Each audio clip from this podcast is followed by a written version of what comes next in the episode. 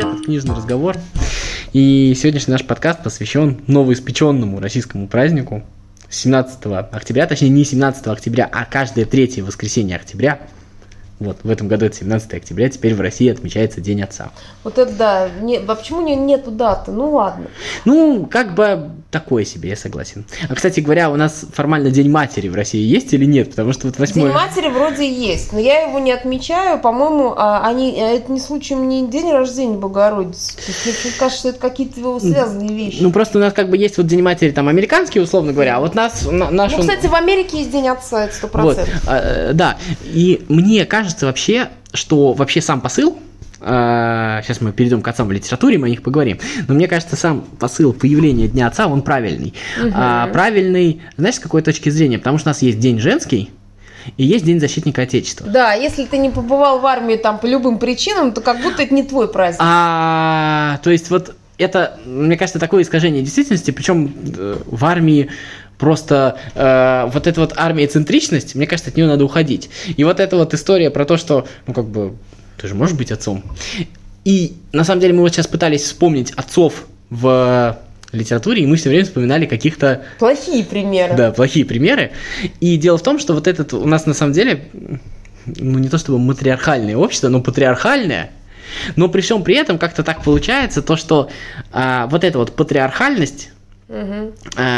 не позволяет нам сказать о каком-то таком примере вот именно Хорошего отца. Хорошего отца. Я сейчас, сейчас вспомнил Неда Старк. Ну, такой себе. Да. Вот. Э, ну, ты бы тогда там прочих по Таргаринам пошел. Там. Ну да, да, да, там, там это есть. Вот. Ну, все-таки мы видим какую-то а, историю, все, вот даже вот по «Игре престолов» можно приводить пример, как раз мы видим тот ту штуку, где передается навык военного, навык чиновника, навык еще чего-то, но не какой-то вот человеческий образ а, человека, который любит свою семью, я не знаю, что-то вот такое вот. То есть вот этого а, мало, и мне кажется, что в современном мире не знаю, бывает ли литература по заказу, по общественному, наверное, да? Вот этого все-таки немножечко не хватает. Потому что, мне кажется, некая проблема отцовства такая социальная, она уже высветилась. Сегодня, в сегодняшнем мире отец, ну, немножко уже другая функция, нежели раньше. Вот, э, ну, знаешь, у нас же отцы в декретах сидят, и там очень много проблем. Вот ты постоянно можешь там на Медузе где-нибудь найти статьи, как очередного отца-декретника потом не берут на работу. Господи. Welcome to the club, что хочу сказать. Да. Вот. А, ну, смотри, э, да, мы с тобой вот как раз говорили про то, что э, как будто нет нормальных отцов, но, может быть, мы с тобой, вот мы с тобой перечислили, я вспоминаю вот мои, вот, опять же, это же тоже симптоматично, если я вот, например, вспоминаю какие-то примеры, например, там, Мармеладов, да, отец Сонечки Мармеладова, я его так запомнил, да, то есть, ну, плохой пример. У братьев а, Карамазовых папашка да, тоже был. Да, папашка, да, братьев Карамазовых, старший Карамазов. Потом Иудушка Головлев, который, получается, как бы из, извел своих же и детей, получается. Ну, как извел? Ну, в общем, не, поспособствовал, да? И э, кого там еще? Ну, я Балконского вспоминал, Балконского. Угу. Балконского, Балконский. вот. Я вспоминал Балконского ровно счетом, потому что там, мне кажется, это такой в каком-то смысле хороший пример. Э, такой старый князь, который э, в общем-то, своими старыми порядками иногда тиранит и вставляет палки в колеса, но при всем при этом, вот в отличие от э, предыдущих героев, он все-таки а, как бы делает это из лучших побуждений. Ну, в любом случае вот. он любит как бы своих детей. Да, здесь, здесь немножечко другая проблематика, да, то есть он не понимает, он отстал от жизни, но при всем при этом он э, все-таки любит, и это как раз он, а, получается же, да, там, насколько я понимаю, матери не было, насколько я помню, и вот он как раз их растил. Кстати говоря, в той же «Войне и мир» есть же еще Ростовый, да, и там вот такой папашка, он такой слабенький, такой там вот как раз более-менее матриархальная история, да, там как раз мать Ростовых, она была более ну, так, ну, ну главенствовала. Да, главенствовала. А вот папаш как раз он их там, ну, был на грани того, чтобы помер упустить. Ну, такой вот простачок. И вот эта вот а, штука, а, отцовщество все время у нас как бы воспроизводится либо с позиции такой защитник, сила. И этот защитник сразу проецируется на государство. Ну, то есть мы вот, э, вот это старое восприятие, несовременное восприятие государства, которое постоянно от кого-то оберега... а, а, нужно оберегать, и поэтому отец не здесь, отец там. Вот понимаешь, да? А, ну то есть э, там, как это называется, э, вдруг война, я усталый, да? То есть... Да, да, да, поэтому он все время вот об этом думает, он как бы думает не о тебе, не о Но том... не о семье, то есть вот. получается семья это мать, а отец это да. просто все время где-то там, значит, в полях, на границе, что-то такое. Кстати, если послушаете современный рэп, там очень сильно развита тема того, что я не доиграл с папой. Да. Да, очень сильно. Это, эта тема достаточно часто встречается у многих исполнителей. А, про непонимание родителей одна тема фигурирует. И вторая тема, вот, которая семейная, это я не доиграл с папой. Она очень часто встречается. То есть вот эта вот а, тема детей, которые росли в семье только с матерью, тема того, что папа все время занят, папа давай играть, э, это у Касты там есть песня, папа давай играть, а папа работает, ему не надо мешать. Mm-hmm. Дверь закрыта, а первый раз, когда дверь открыта, там уже зеркало завешено. Вот. Понятно. Вот такая Жуть вот тема. И она, и она встречается, она встречается достаточно часто, и это значит то, что востребованность вот на это вот и есть. А как бы... А хороших примеров практически мы не видим да. в литературе. И мне кажется, что литература в этом смысле, наверное, действительно отражает, да? Я не... Вот еще раз давай уточним, что литература не пропагандирует, но она отражает. Вот, да. вот это вот важно. Но она отражает, может быть, запрос как раз. То есть я думаю, что в любом случае были и тогда, и сейчас хорошие семьи, но, а, опять же, литература, она отражает э, чаще всего, э, ну, какие-то, в том числе и проблемы. То есть мы же не можем написать беспроблемное, без, э, а, так скажем, ну, бесконфликтное какое-то повествование. И поэтому, естественно, что, чтобы обострить конфликт, там начинается какие какие-то ну, терки либо с папой, либо папы нет, ну, то есть какая-то беда. Вот. С другой стороны, почему именно папы нет? Вот это же, или папа есть, но он плохой. Это же тоже как бы симптоматично, наверное, в каком-то смысле это такая... Ну, это социальное явление, которое, да. в принципе, распространено в нашем обществе, понимаешь? Вот, то есть, э, как бы, э, ну, то, то, то, что есть, о том и пишут. Согласна. И, и опять же, знаешь, вот это вот ты говорил про слабого отца. Э, слабый отец, кстати, есть не только в нашей литературе. Я вот вспоминаю Джейн Остин, но опять же, может быть, потому что она женщина, и она писала там с женского, ну, как бы, с женской точки зрения. И у меня довольно частая история про слабого отца. То есть даже когда он хороший, как, например, вот в «Гордости предубеждения», он при этом как, как будто никак не позаботился о своих дочерях, и как будто он, знаешь, так все на самотек пустил. То есть там у Элизабет хорошие отношения с папой, но при этом он как будто о них не печется так, как, э, ну, как бы этого нужно было делать. Вот. Э, то есть, а в остальных каких-то ее произведениях там отец, ну, как правило, тоже такая, знаешь, фигура декоративная больше к сожалению. получается, что это какая-то общемировая в каком-то смысле тенденция. Вот. Ну да, я сейчас что-то вспоминаю мультики, где в ледниковом периоде, что ли, было, когда... Э, вот в мультиках почему-то достаточно часто встречается, когда... А, в «Короле льве», да, когда отец учит ребенка, вот это вот почему-то достаточно часто встречается, а вот в реальной э, литературе мне очень трудно что-то такое писать. Не, ну в кино в американском довольно много этого есть. Э, кстати, вот один из... Опять же, если в кино вспоминать, мы недавно с ребенком смотрели фильм «Русский пальма», про собаку, да, но это такая классика, как бы мальчик-собака. Вот, и там как раз воссоединение семьи, то есть как бы отец э, появляется в жизни ребенка после смерти матери, и до этого они друг друга не знали, и вот эта как бы собака, она в каком смысле их так э, соединяет.